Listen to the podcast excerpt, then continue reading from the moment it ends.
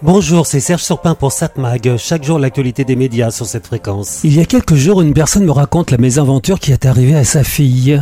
Elle vient de passer un examen et elle a été convoquée par le proviseur car on l'accuse d'avoir triché pendant l'épreuve et d'avoir copié ses réponses sur Wikipédia. D'autres élèves ont aussi été convoqués pour la même raison ils ont avoué avoir utilisé un smartphone pendant l'examen pour trouver des réponses donc sur Wikipédia. Ils vont tous passer en conseil de discipline et ils risquent d'être interdits d'examen pendant assez longtemps. Ma première réaction aura été mitigée. En effet, je suis parti sur l'idée que les élèves étaient capables de trouver la bonne réponse, c'était déjà bien. Aujourd'hui, dans la vie courante, quand on se pose une question, quand on veut vérifier si ce qu'on nous dit est vrai, on est tous, ou presque, à utiliser notre smartphone ou ordinateur pour vérifier tout cela sur Internet et donc, généralement, sur Wikipédia. Au fait une remarque, pourquoi n'y a-t-il presque plus d'autres encyclopédies en ligne? Je ne parle même pas des encyclopédies sur papier qui ont toutes disparu. La réponse est simple. C'est que malgré les critiques qui affirment que l'on trouve pas mal d'erreurs sur Wikipédia, en fait, il y en a moins dans cette encyclopédie participative que dans toutes les autres encyclopédies qui existaient juste là. Elles pourtant rédigées par des spécialistes du sujet. La raison, bah, les spécialistes peuvent aussi se tromper. Et avec une encyclopédie qui est imprimée, bah, il est difficile de modifier une erreur. Il faut attendre la prochaine édition. En plus, qui va prévenir d'ailleurs cette encyclopédie qu'il y a une erreur? Est-ce que vous auriez envie de d'écrire à Encyclopédia Universalis ou Quid? Non.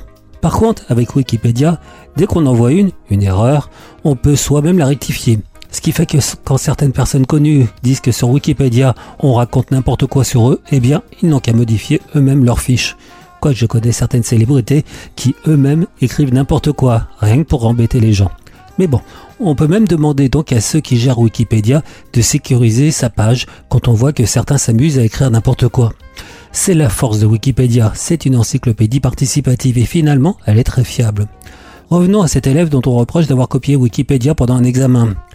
Elle répond alors Pas du tout, j'ai été en effet sur Wikipédia, mais avant l'examen, et je l'ai apprise par cœur cette page, car elle me semblait intéressante.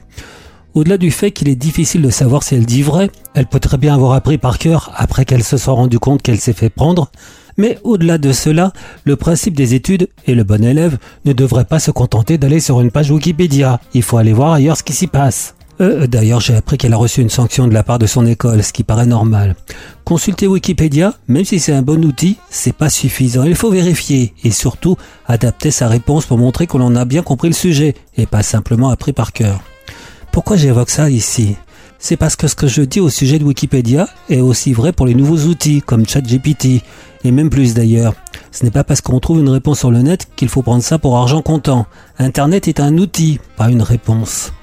En plus, si Wikipédia est écrit par des humains, ChatGPT l'est aussi, puisqu'il part sur le principe qu'il va aller chercher toutes les réponses sur tous les sites internet du monde.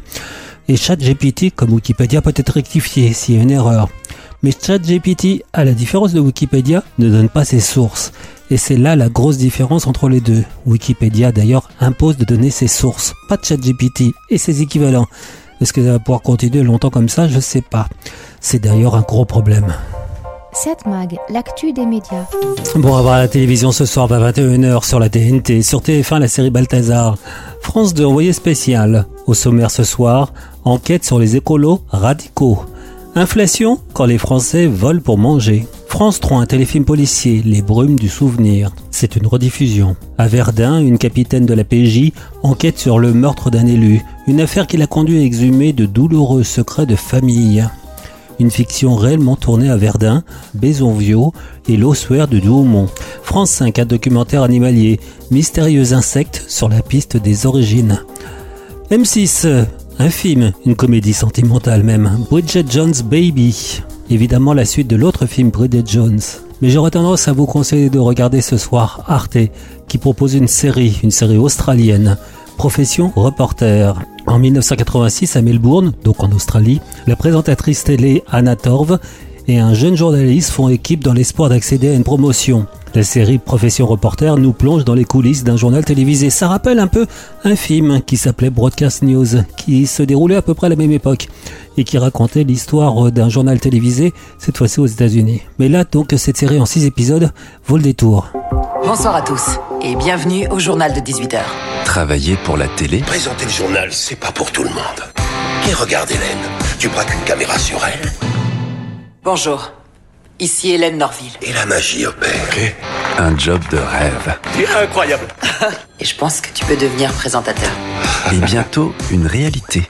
Bonjour, ici Dale Jennings pour le Flash Info. Tu es un vrai journaliste, ça se voit. Ça n'a rien de si fascinant. Rouler des pelles à la présentatrice du journal en public, moi je trouve ça très fascinant. Profession reporter. Une nouvelle série très télé, jeudi à partir de 20h55 sur Arte. 7 Mag, l'actu des médias.